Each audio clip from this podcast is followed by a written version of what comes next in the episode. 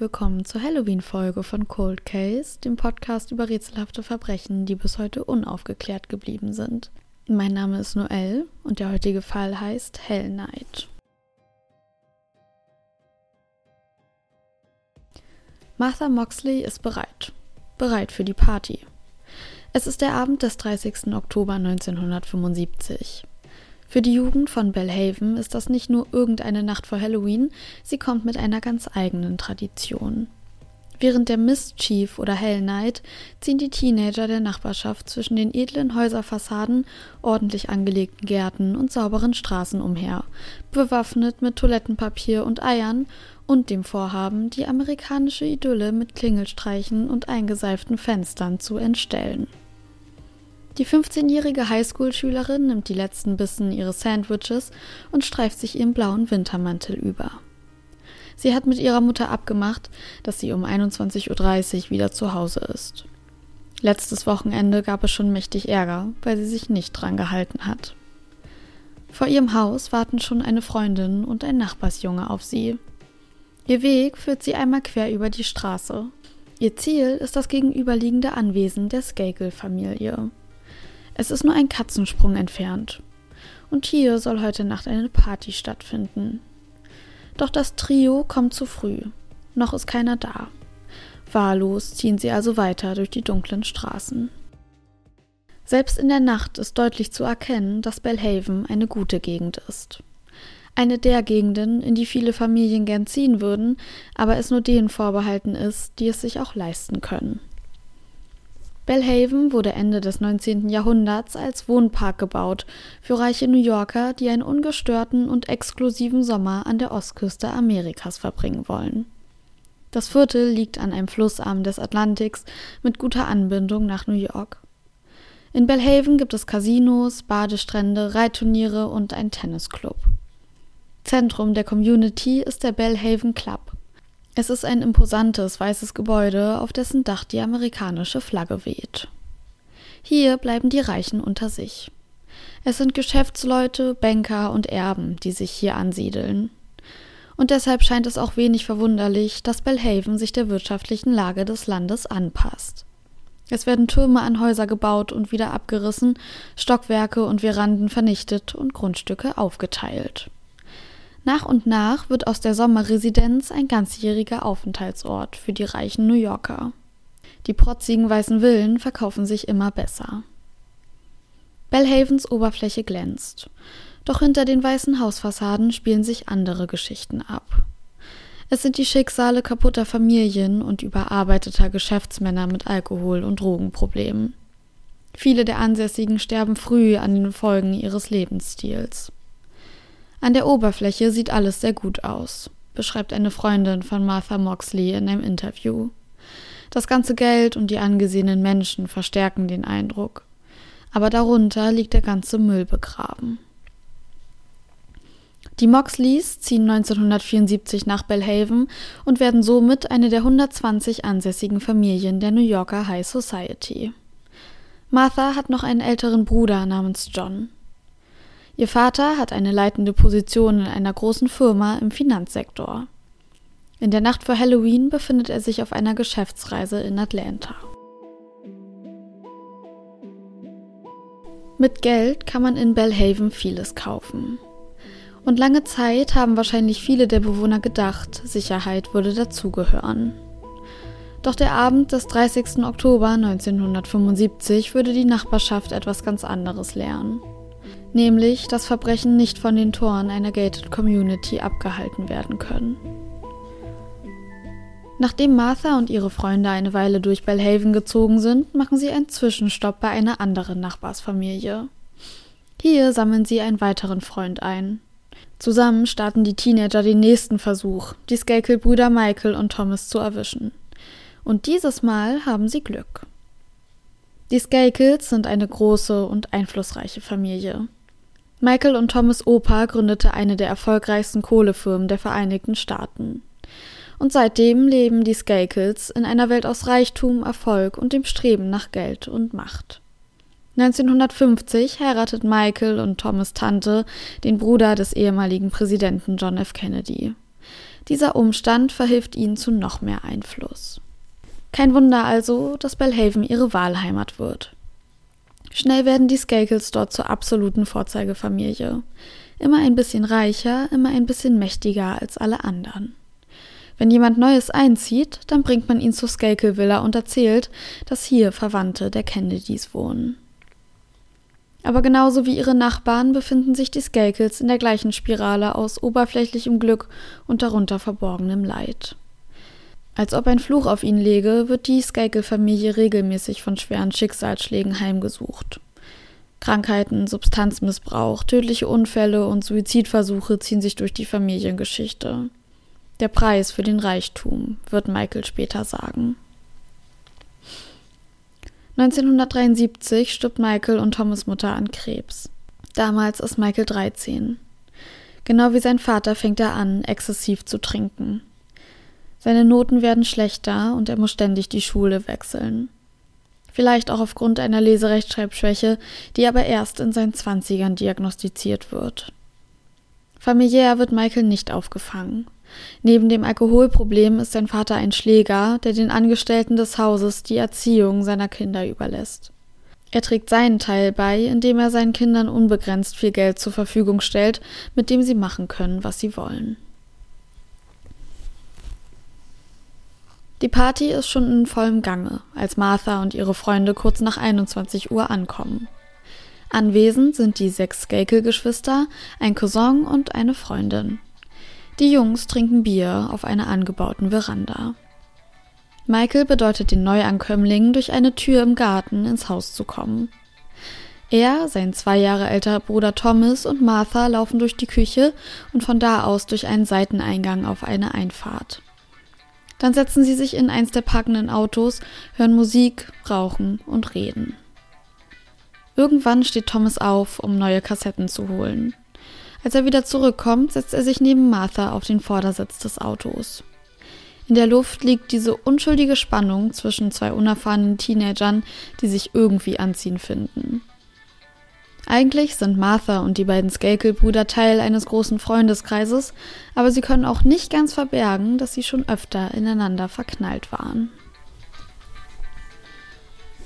Ein Teil der Partygäste bricht auf, um sich den neuen Monty Python-Film anzusehen. Als Martha gefragt wird, ob sie auch mitkommen möchte, verneint sie. Sie hat ja eigentlich noch Hausarrest und muss um 21.30 Uhr zu Hause sein. Viel Zeit hat sie also nicht mehr. Martha, Michael und Thomas klettern aus dem Auto. Und zusammen mit den verbleibenden Gästen stehen sie auf dem Parkplatz. Michael und Martha reden ein bisschen. Sie haben schon einen Plan für Halloween. Süßigkeiten jagen. Nach einiger Zeit gesellt sich Thomas zu ihnen und er und Martha kommen erneut ins Gespräch. Sie ziehen sich ein bisschen von den anderen zurück, gehen an den Pool, flirten und küssen sich. Aber lange dauert ihre Zweisamkeit nicht an, denn Martha möchte pünktlich zur abgemachten Zeit zu Hause sein. Also verabschiedet sie sich von Thomas und läuft durch den Vorgarten in Richtung ihres Hauses. Thomas sieht ihr einen kurzen Moment hinterher und dreht sich dann um, um ebenfalls reinzugehen. Martha Moxley braucht normalerweise nur drei Minuten von dem Anwesen der Skakels bis zu ihrem Haus. Aber in dieser Nacht ist alles anders. Auch John Moxley ist in dieser kalten Oktobernacht unterwegs gewesen. Er kommt gegen 23 Uhr nach Hause. Seine Mutter Dorothy fängt ihn ab. Martha ist noch nicht nach Hause gekommen. Sie macht sich Sorgen. Aber John winkt ab. Es ist immerhin Mischief Night Martha ist bestimmt in der Nachbarschaft unterwegs und hat Spaß mit den anderen Teenagern. Dann sagt seine Mutter gute Nacht und steigt die Treppen hinauf und geht hoch in sein Zimmer. Dorothy sitzt noch auf der Couch und der Fernseher flimmert. Irgendwann fallen auch ihr die Augen zu. Als sie gegen 1.30 Uhr aufwacht, ist Martha immer noch nicht da. Dorothy weckt John. Du musst nach Martha sehen. Während John zwischen den gepflegten grünen Hügeln Belhavens umherfährt und seine Schwester sucht, telefoniert sich Dorothy durch die Nachbarschaft. Mehrmals ruft sie bei den Skakels an. Thomas versichert der aufgebrachten Mutter, dass er Martha um 21.30 Uhr verabschiedet hat und sie dann nicht mehr gesehen hat. Dorothy stellt eine Vermisstenanzeige bei der Polizei. Nach sieben Stunden erfolgloser Suche von Seiten der Moxleys aus läuft Dorothy über die Straße zum Anwesen der Skakels. Es ist der Weg, den Martha gestern Nacht hätte zurücklaufen sollen. Die besorgte Mutter klingelt Michael Skakel aus dem Schlaf. Zusammen laufen sie das Haus ab, weil sie vermuten, Martha sei irgendwo eingeschlafen. Doch auch im Haus der Skakels findet sich keine Spur von dem dunkelblonden Teenager. Es dauert nicht lange und da ist die ganze Nachbarschaft alarmiert. Ganz Bellhaven ist in diesen frühen Morgenstunden in Aufruhr und beteiligt sich an der Suchaktion. Martha Moxleys Leiche wird von einer ihrer engsten Freundinnen gefunden, der ebenfalls 15-jährigen Sheila McGuire. Als zwei Polizisten am Fundort eintreffen, rennt ihnen das verstörte Mädchen entgegen. Sie ist da unten, ruft Sheila. Bitte lass mich nicht nochmal dahin gehen. Die Szene, die sich den Beamten an diesem Halloween-Morgen bietet, ist wirklich grausam. Marthas toter Körper liegt in einem bewaldeten Bereich des Moxley-Anwesens. Sie liegt mit dem Bauch nach unten, die Hose ist in den Kniekehlen. Ihr wurde mehrmals auf den Kopf geschlagen und in ihrem Hals befinden sich tiefe Stichwunden. Das Blut hat ihre Haare so verfärbt, dass die Polizisten nicht erkennen, dass Martha eigentlich blond ist. Um sie verstreut liegen Teile eines Golfschlägers. Wie sich später herausstellen wird, handelt es sich dabei um die Tatwaffe. Ein Teil des Schlägers steckt noch in ihrem Hals. Tom steht auf einem ihrer Schuhe gekritzelt. Die Polizisten, die am Tatort eintreffen, sind mit der Szenerie überfordert. Seit 1949 gab es nur einen Mord in Bellhaven. Und so kommt es, dass neben den Beamten im Garten der Moxleys auch Nachbarn und Journalisten den Tatort begutachten. Marthas Leiche wird mehrmals von unterschiedlichen Personen bewegt und Polizeihunde verunreinigen den Platz zusätzlich. Auch die Beweissicherung läuft alles andere als reibungslos ab. Die Autopsie ergibt, dass Martha zwischen 21.30 Uhr und 24 Uhr gestorben sein muss. Ihr Mörder hatte sie wahrscheinlich auf der Einfahrt angegriffen und sie dann durch den Garten der Moxleys getragen. Bis zu dem Punkt, an dem sie am nächsten Tag gefunden wurde. Sexuell missbraucht hat der Täter sie nicht. Nicht lange nach der Entdeckung der Leiche beginnt die Polizei von Greenwich damit, die Anwohner Bellhavens zu befragen. Zuerst die Jugendlichen, die in der Mischief Night unterwegs waren. Und im Zuge dessen fahren sie auch zum Haus der Skakels. Dort entdecken sie einen Golfschläger. Es ist dasselbe Modell, mit dem auch Martha Moxley umgebracht wurde. Die Art, wie Martha gestorben ist, lässt einige Rückschlüsse auf den Täter zu.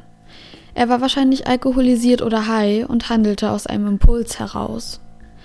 Er muss auch eine persönliche Bindung zum Opfer gehabt haben, denn er schlug öfter auf Martha ein, als nötig gewesen wäre, um sie zu töten.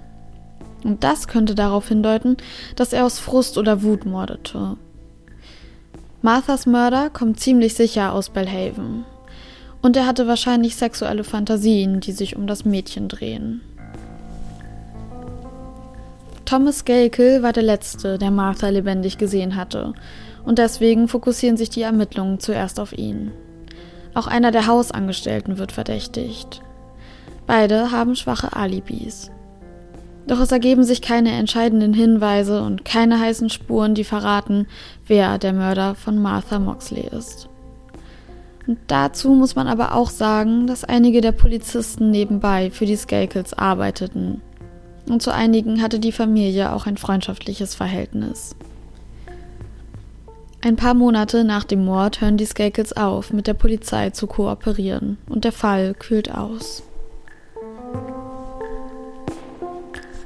Die Jahre ziehen ins Land. Bellhavens Bewohner verdienen Geld, die Moxleys ziehen aus Bellhaven weg und die Skakel-Kinder machen Karriere. Lange ergeben sich keine neuen Spuren. Den Polizisten, die sich damals mit dem Fall beschäftigen, geht Martha zwar nicht aus dem Kopf, doch ohne neue Hinweise auch keine neuen Ermittlungen.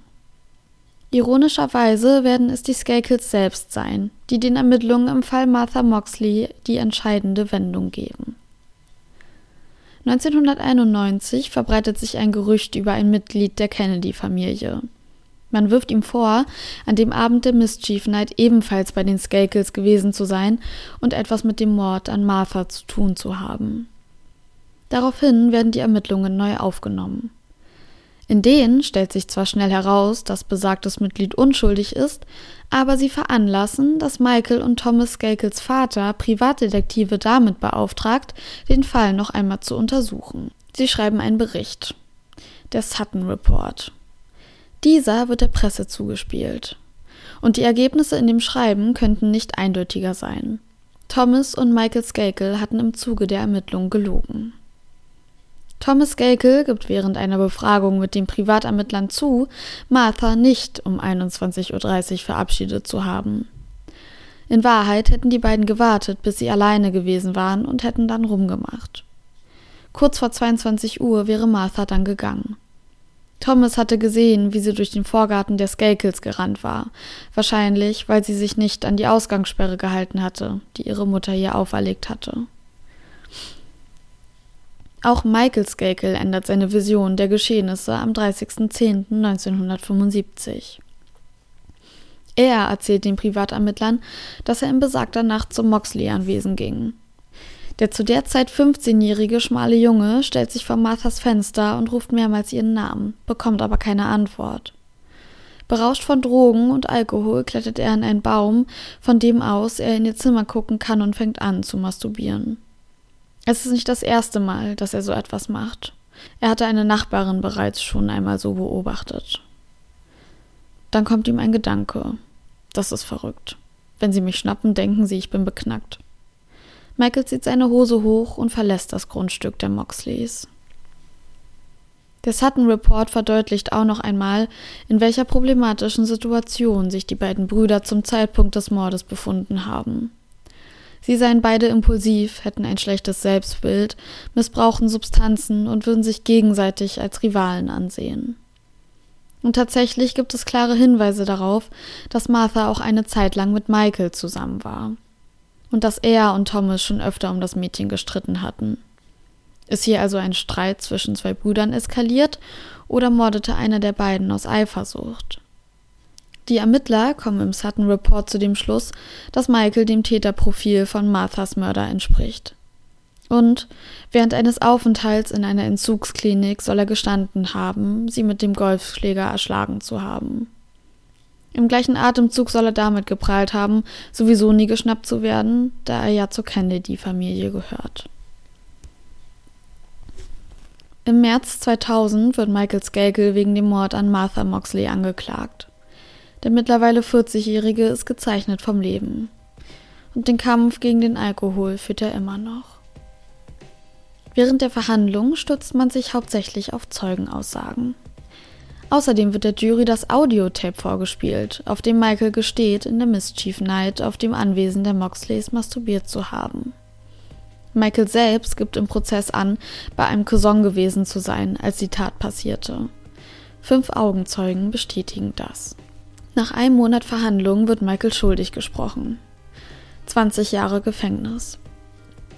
Die Jury hält Michaels Alibi für unglaubwürdig und unterstellt ihm, eifersüchtig auf seinen Bruder Thomas gewesen zu sein, der mit dem Mädchen flirtete, in das er selbst verknallt war.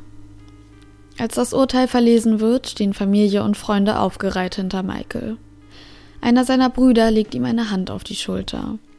Symbolisch stehen diese Gesten für die Unterstützung, die der Kennedy-Neffe während der Gerichtsverhandlungen erfährt. Sogar Thomas Gakel verfolgt den Prozess für einen Tag lang. Das Verhältnis zwischen ihm und Michael ist eingefroren. Jetzt ist er nicht mehr der Hauptverdächtige, sondern sein Bruder. Die Skakels zeigen sich solidarisch. Ihre Erinnerungen sind oft verschwommen oder fehlen komplett, wenn es um die Mischief Night geht. Außerdem geben sie an, verdächtige Personen im Garten der Skakels gesehen zu haben. Während Michael im Gefängnis sitzt, machen sie die mediale Berichterstattung für seine Verurteilung verantwortlich. Doch ihre Aussagen ändern nichts daran, dass Michael ins Gefängnis muss. Vorläufig zumindest. Denn nachdem er bereits 16 Jahre abgesessen hat, wird das Urteil wieder aufgehoben. Ein Richter entscheidet, dass sein Anwalt ihn nicht gut genug vertreten hatte die Verteidigung sei zu lückenhaft gewesen. Unter anderem hatte der Anwalt es nicht geschafft, einen wichtigen Augenzeugen zu kontaktieren, der Michaels Alibi bestätigen sollte. Der Versuch, diese Entscheidung anzufechten, schlägt fehl. Michael kommt allerdings nur unter einigen Auflagen raus. Er bekommt ein Kontaktverbot zu den Moxleys, darf Connecticut nicht ohne wichtigen Grund verlassen und wird per GPS-Tracker überwacht. Genau 45 Jahre nach Martha Moxleys Todestag entscheidet der Staatsanwalt endgültig, Michael Skakels Verhandlungen nicht noch einmal aufzurollen. Somit ist seine Freilassung rechtskräftig. Dorothy Moxley ist fest davon überzeugt, dass Michael Skakel ihre Tochter in der Nacht vor Halloween 1975 ermordete. Für die Familie Moxley kommt seine Freilassung wie aus dem Nichts. 27 Jahre hat es gedauert, Marthas mutmaßlichen Mörder zu fassen und ins Gefängnis zu bringen. Und etwa zwei Jahrzehnte später ist er wieder frei und der Fall hat wieder ein offenes Ende. Die Hell Night 1975 hat Bellhaven nie verlassen. Aber seine Bewohner haben ihre Türen für immer vor ihr verschlossen, um sie draußen auf den Straßen zu lassen. In sicherer Entfernung zu ihrem wohlig warmen Zuhause. Sie haben Angst, vielleicht noch einmal über Marthas Leiche zu stolpern. Aber für die Skakels und vor allem für die Moxleys hat die Hell Night wortwörtlich ein Tor zur Hölle geöffnet. Und ob sie wollen oder nicht, der Mord an Martha wird sie auf ewig zusammen dort einsperren. Ja, damit herzlich willkommen zur Halloween-Folge. Es freut mich sehr, dass ihr dabei seid. Vielleicht kanntet ihr den Fall schon. Ähm, der ist ein bisschen bekannter, aber ich dachte, es passt ganz gut, weil er ja eben auch vor Halloween spielt, beziehungsweise um Halloween und ähm, ja auch einige komische Dinge mit sich bringt es ist einfach eine, ähm, ich will jetzt nicht sagen, eine skurrile Begebenheit, in der sich dieser Mord ereignet, weil das trifft es nicht so ganz, aber es ist eine sehr spezielle Umgebung. Also wir haben dieses reichen Viertel, in dem nur privilegierte Menschen wohnen, ähm, wo alles eigentlich zumindest so scheint, als würde es in geregelten Bahnen laufen. Aber das tut es eben nicht. Und der Mord an Martha beweist das eben. Und ähm, deckt ganz viel auf, was in dieser Gemeinde schiefgelaufen ist. Es gibt sehr viele Bücher über den Fall. Ähm, ich kann euch mal ein paar davon verlinken in den Show Notes. Was ich sehr spannend finde, ist, dass ein Bruder von John F. Kennedy ein Buch geschrieben hat, was sich eben nur mit Michaels Verurteilung befasst und damit, ähm, warum er unschuldig ist. Und ähm, da werden eben diese Sachen angebracht, dass die Skakels eben am Abend von Marthas Tod äh, diese Person im Garten gesehen haben, ähm, was sonst eigentlich in keiner anderen Quelle, die ich hatte, genannt wird. Aber ich wollte es mit reinnehmen, weil es ist eben eine Aussage, die die getroffen haben. Ähm, aber man hat eben auch ganz klar gemerkt, dass sie sich im Prozess hinter Michael positioniert haben und wie ich schon gesagt habe, ähm, haben halt auch viele angegeben, keine Erinnerung mehr zu haben. Des Weiteren wird auch oft spekuliert, dass Michael eben wegen dem Reichtum der Familie und dem Einfluss der Familie lange einem Gerichtsverfahren entkommen konnte. Das fängt ja schon damit an, dass die Polizisten, die damals ermittelt haben, eben für die Skakels gearbeitet haben teilweise. Und ähm, das natürlich verhindert, dass sie dem Fall irgendwie neutral gegenüberstehen. Ich wollte jetzt nicht so den Fokus darauf legen, ähm, weil es eben außer, dass man weiß, dass die Polizisten eben Kontakt zu den Skakels hatten, privat und beruflich, jetzt keine genauen Beweise dafür gibt, dass er sich irgendwie freigekauft hätte haben können, aber genau, es ist natürlich wichtig, das zu erwähnen. Was ich zum Gerichtsprozess noch sagen wollte, ist, dass oft vor allen Dingen von Seiten der Skakels aus angebracht wurde, dass diese Geschichte, wie Michael im Baum sitzt und masturbiert, ähm, sehr viele Menschen dazu verleitet hat, ihn abzustempeln, als Mörder sozusagen. Ja, ich finde, dem kann man ganz klar entgegensetzen, dass eben der Golfschläger, mit dem Martha ermordet wurde, im Haus der Skakels gefunden wurde, zumindest das Modell. Michael oder Thomas sind auf jeden Fall sehr dringend tatverdächtig. Und auch dieser eine Hausangestellte, der ganz am Anfang verdächtigt wurde, der soll laut diesem Sutton Report etwas verheimlichen. Man weiß aber nicht was. Also er hat wohl ähm, auch viel Wirbel um seine Aussage gemacht im Voraus. Genau. Jetzt habe ich schon wieder ganz schön viel geredet. Ähm, ich würde gerne mal eure Einschätzung zum Fall wissen. Also Es ist jetzt vielleicht kein klassischer Cold Case, ähm, weil es schon sehr viele Indizien gibt in eine bestimmte Richtung. Aber ja, was denkt ihr? Also, hm, mich würde auch vor allem interessieren, wie ihr zu Michael Skakel und der gesamten Skakel-Familie steht in dem Fall. Ob ihr euch vielleicht vorstellen könnt, dass sie durch ihren Einfluss so lange einem Gerichtsprozess entgangen sind. Für mich ist Michael Skakel eigentlich ein sehr armer Mann und die ganzen Geschwister genauso, weil die, glaube ich, sehr viel gelitten haben. Genauso wie Marthas Familie natürlich. Ich will das gar nicht miteinander aufwiegen habe einfach das Gefühl, das sind irgendwie Opfer ihrer Umstände. Und äh, daran möchte ich noch kurz was anknüpfen. Und zwar, dass das wieder einer der Fälle ist, in der super viel Fokus auf den mutmaßlichen Täter liegt, nämlich Michael. Und ich sehr schwer fand, ähm, ja, was über Dorothy rauszufinden. Also, ja, es gibt Interviews, aber so oft wird sie auch nicht zitiert in der Öffentlichkeit. Ich meine, vielleicht will sie das auch nicht, ist ja natürlich ihr gutes Recht. Ich finde es nur sehr spannend, dass hier so eine Verschiebung stattfindet. Und ich glaube, das liegt eben auch zum Großteil daran, dass eben die Skakel-Familie mit den Kennedys verwandt ist und dass sich hier eben viel Raum für Theorien irgendwie bietet. Äh, wie gesagt, lasst mir gerne eure Gedanken da und ähm, ihr könnt mir auch gerne schreiben, ob ihr den Fall schon kanntet. Das würde mich auch interessieren. Äh, es gibt ja auf jeden Fall ein paar Podcasts, also amerikanisch und deutsch, die den Fall schon gemacht haben. Und wenn ihr den Fall kanntet, habt ihr was Neues erfahren, weil das wäre natürlich am coolsten. Könnt mir gerne schreiben über Instagram, das ist Cold Case der Podcast, ist auch in den Show Notes verlinkt.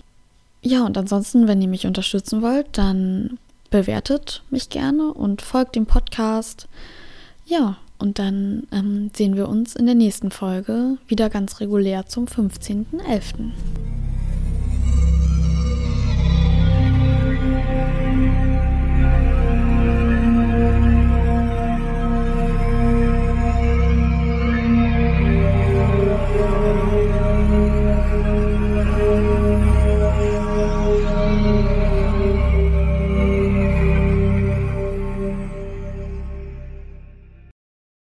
seine Mutter Dorothy, Dorothy was. Das war sehr komisch. Seine Mutter Dorothy. Warum? Dorothy.